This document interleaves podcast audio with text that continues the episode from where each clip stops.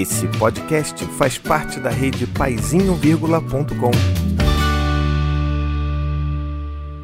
Olá, tudo bem com você? Olha, hoje eu queria conversar sobre. É uma temática que, assim, é meio batida, mas eu acho que dá pra gente aprofundar e tem reflexões aí bastante importantes para serem feitas com relação a.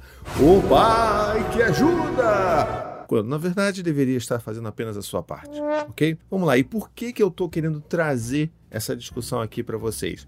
Por causa de uma pergunta que eu recebi na minha caixa de perguntas lá no Instagram. Pois é, eu tenho aberto caixas de perguntas lá e tem dado Cara, é muita pergunta, eu não consigo nunca dar conta.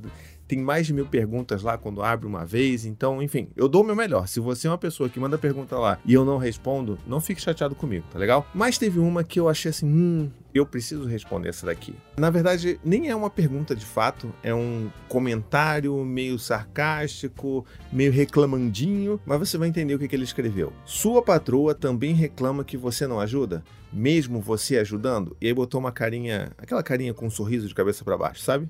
Pois é. E por mais que eu tenha respondido essa pergunta lá no Instagram, eu queria muito poder aprofundar isso, porque você responde num story, não, não dá para você dizer tudo aquilo que você gostaria de dizer. Então, qual que é a primeira coisa que a gente tem que fazer aqui? É tentar entender que se a gente sair partindo para voadora e sendo completamente agressivo com esse cara, provavelmente eu não vou conseguir fazer ele mudar aquilo que ele está pensando, né? E eu gostaria muito que ele mudasse, porque é bem provável, de acordo com essa mensagem, que a parceira dele, vulgo patroa, né? Muitas aspas, esteja sobrecarregada. Você não concorda comigo? Se você concorda, já deixa aqui nos comentários. Então, como que a gente comenta e responde a um tipo de coisa dessas? A primeira coisa que eu gostaria de refletir, né, e que eu refleti lá no story é, para mim, esse conceito de chamar esposa de patroa, cara, isso é tão batido, isso é tão anos 90.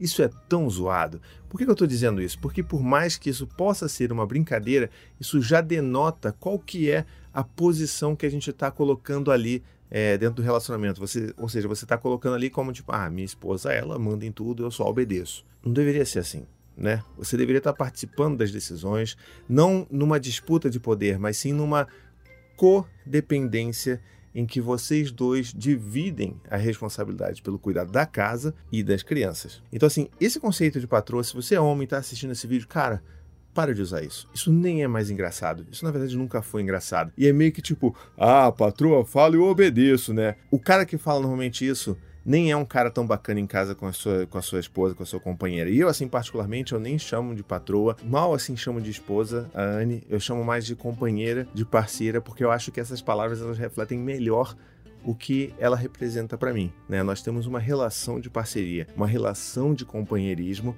e acontece que dentro dessa relação a gente também está cuidando da nossa família, da nossa casa, dos nossos filhos, dos nossos animaizinhos e tudo mais, na é verdade. Se você, de novo, se você é um cara e está assistindo isso, para de falar patroa. Não é legal, tá bom? Deixa isso morrer junto com aquela série Eu, a Patroa as Crianças. Deixa isso morrer, tá bom? Até porque o título original daquilo dali nem é patroa, é My Wife and Kids. Então, tipo, já era minha esposa e as crianças. Por que botou patroa?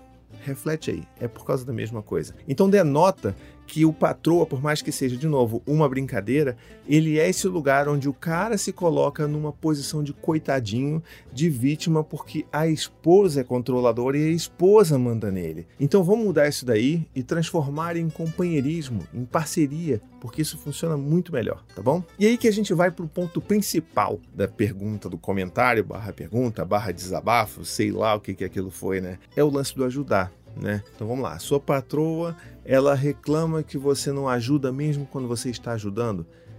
Hum, por que isso? É claro que existe realmente algum, algumas relações em que isso não é visto né, pela companheira, é, e que talvez o cara que está ali fazendo o melhor que ele pode, está de fato, genuinamente tentando dar o seu melhor, isso não é enxergado como um algo de fato que está ali, mas é muito provável que dentro de todo esse contexto, vendo que o cara fala em ajudar, que o cara fala em patroa, provavelmente o cara não faz muita coisa, né?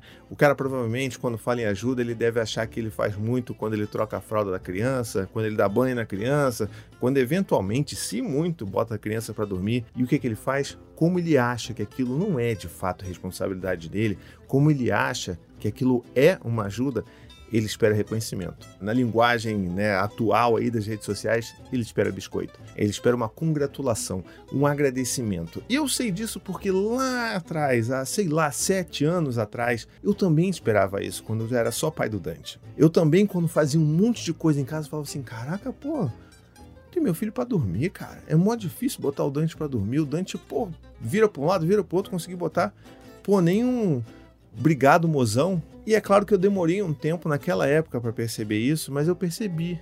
E percebi que sabe qual é o problema? Que a sua companheira, ela faz isso todos os dias e ninguém dá parabéns para ela. E assim, nem deveria, porque é a função do cuidador. Na é verdade, você está fazendo a sua função de cuidador principal daquela criança, ou seja, seu filho. Então não deveria estar tá esperando de fato que alguém batesse nas suas costas, que estourasse uma champanhe cada vez que você trocasse uma fralda de cocô, sabe? Então, esse é o problema. Se você coloca como ajudar, você já está nesse lugar de que aquilo de fato não é sua responsabilidade, quando na verdade é. E é muito, entende? Não é, inclusive, algo que você deveria esperar a sua companheira pedir para você fazer. Não é questão de, ah, vamos ser proativos.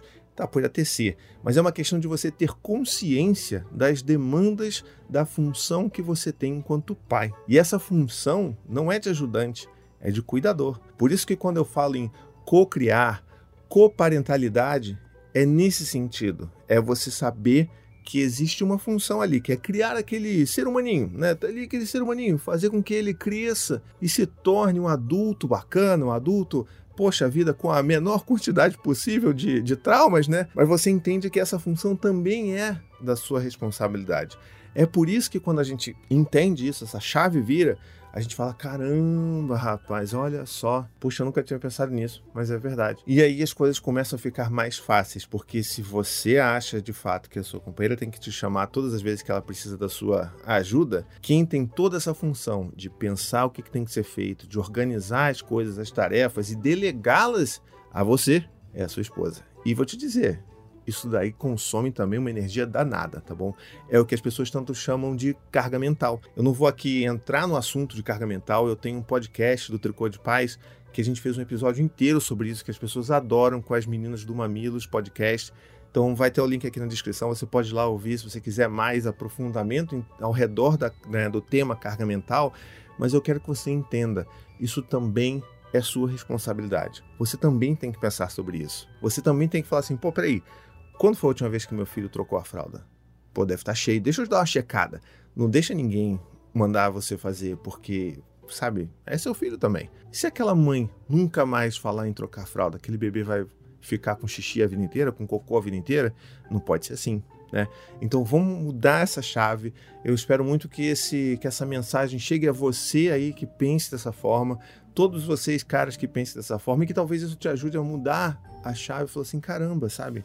É verdade, eu nunca pensei desse jeito. E tá tudo bem você nunca pensar desse jeito. Quer dizer, tá tudo bem não do ponto de vista da mulher que está sobrecarregada pra caramba aí. Mas eu entendo que você nunca tenha pensado sobre isso. É isso que eu quero dizer. Porque a gente nunca foi convidado, desde quando a gente era criança, a gente sempre foi socializado para não ser cuidador. As brincadeiras que a gente fazia não envolviam cuidados. A gente nunca brincou de boneca, a gente só brincava de matança, de tiro, de futebol, de cientista. Então a gente não foi ensinado ao cuidar desde quando a gente era criança. Mas a gente tem que aprender agora. E a gente tem que aprender rápido, porque o tempo, ó, o tempo tá passando.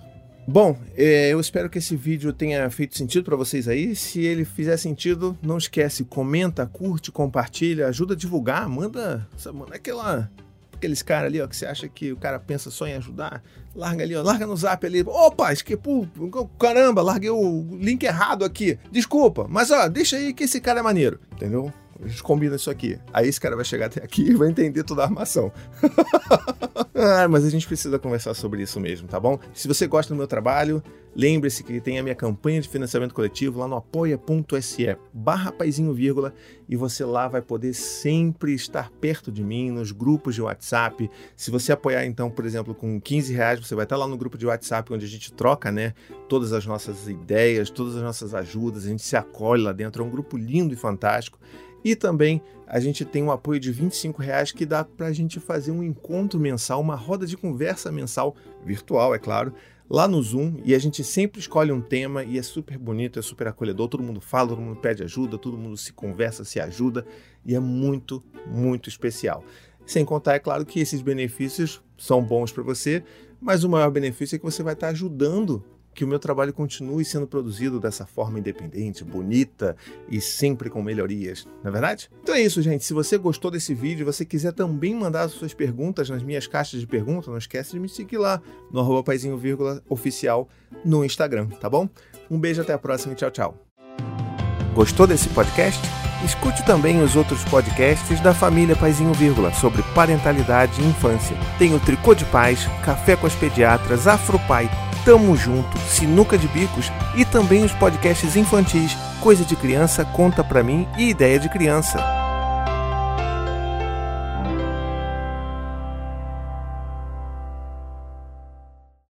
You have a vision for your business. Your priority might be to expand facilities or bring in the best talent.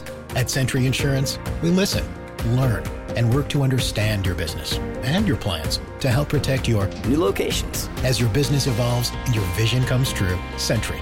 Right by you. Property and casualty coverages are underwritten and safety services are provided by a member of the Century Insurance Group, Stevens Point, Wisconsin. For a complete listing of companies, visit century.com. Policies, coverages, benefits, and discounts are not available in all states. See policy for complete coverage details.